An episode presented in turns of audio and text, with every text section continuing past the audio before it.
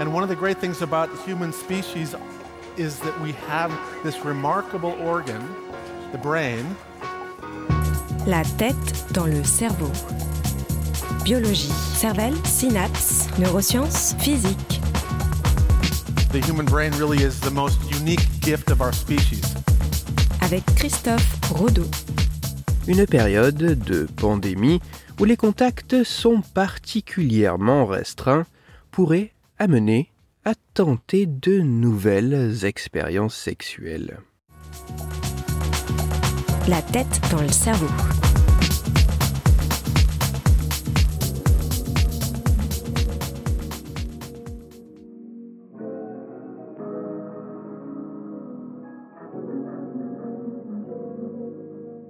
Afin de ralentir la progression de la pandémie de coronavirus au début de l'année 2020, les autorités gouvernantes de nombreux pays à travers le monde ont mis en place des restrictions assez radicales sur les déplacements et les contacts. Que cela soit sous forme de fortes incitations ou d'ordre plus formel, les directives de distanciation physique et sociale, voire un plus drastique confinement, ont entraîné des changements assez radicaux dans la vie de tous les jours, avec des implications potentielles sur les activités sexuelles. Alors que ce type d'activité semble en temps normal pouvoir être bénéfique tant pour le bien-être physique que psychologique, il est intéressant de se demander si et comment Face à cette situation de distanciation, les pratiques sexuelles ont évolué afin de peut-être tenter d'en conserver les bienfaits.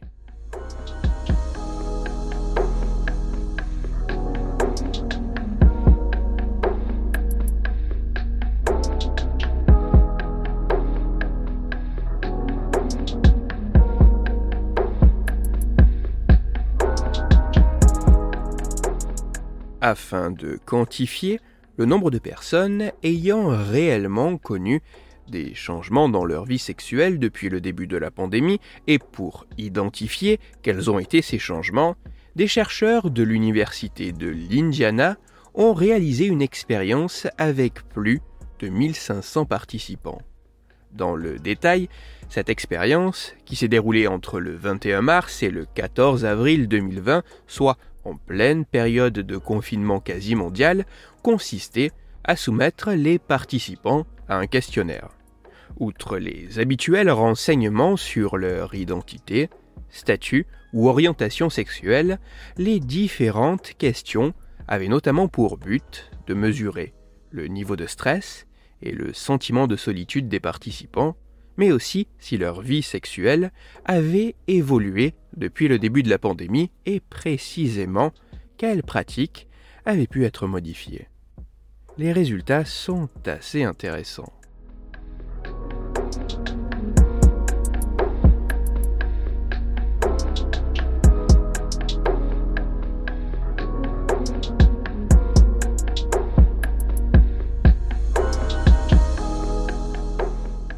Moyenne, comme cela a pu être également mis en évidence par d'autres travaux, il semblerait que la pandémie, le confinement, la distanciation puissent avoir un impact sur la vie sexuelle des individus qui y sont soumis. Précisément, les résultats de cette expérience montrent que plus de 40% des volontaires ont indiqué que leur vie sexuelle avait diminué. Mais dans le même temps, environ un participant sur cinq a déclaré avoir ajouté une nouvelle pratique à sa sexualité depuis le début de la pandémie. Parmi ces nouvelles activités élargissant le répertoire sexuel, il y a notamment les sextos, l'essai de nouvelles positions et le partage et la réalisation de fantasmes. Ces modifications pourraient ne pas être anodines. En effet, il apparaît que les participants qui ont tenté de nouvelles pratiques, notamment à deux, étaient trois fois plus susceptibles de déclarer des améliorations de leur vie sexuelle comparés à ceux qui n'ont rien essayé de nouveau. Et ce n'est pas tout. car ces mêmes aventureux volontaires déclarent également se sentir, en moyenne, moins seuls et moins stressés que les autres participants en conditions comparables.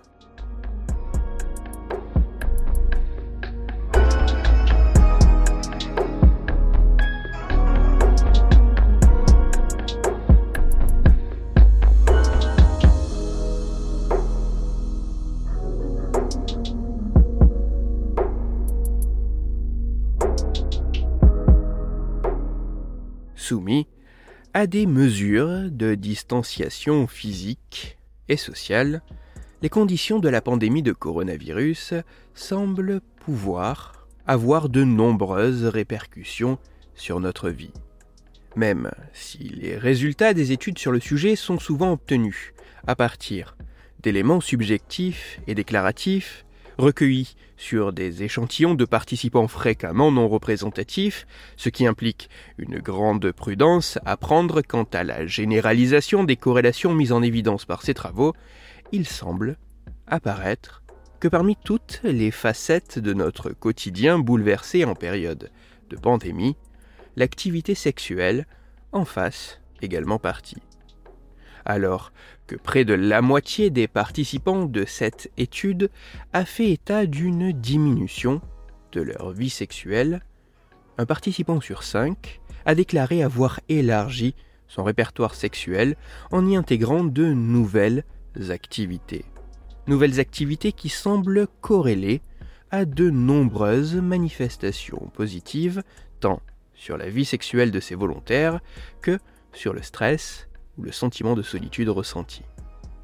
Si les conséquences d'une pandémie semblent entraîner de nombreux bouleversements, y compris sur notre vie intime, certaines évolutions de nos pratiques, notamment sexuelles, pourraient peut-être nous permettre de mieux traverser cette période. Toutes les références scientifiques m'ayant servi à écrire cette chronique se trouveront sur mon site Cerveau en argot. Vous y retrouverez notamment l'article scientifique dont je n'ai fait qu'effleurer la complexité et la subtilité des résultats qui, dans le détail, nuancent notamment les effets observés en fonction de l'identité, de l'orientation et de la situation des participants.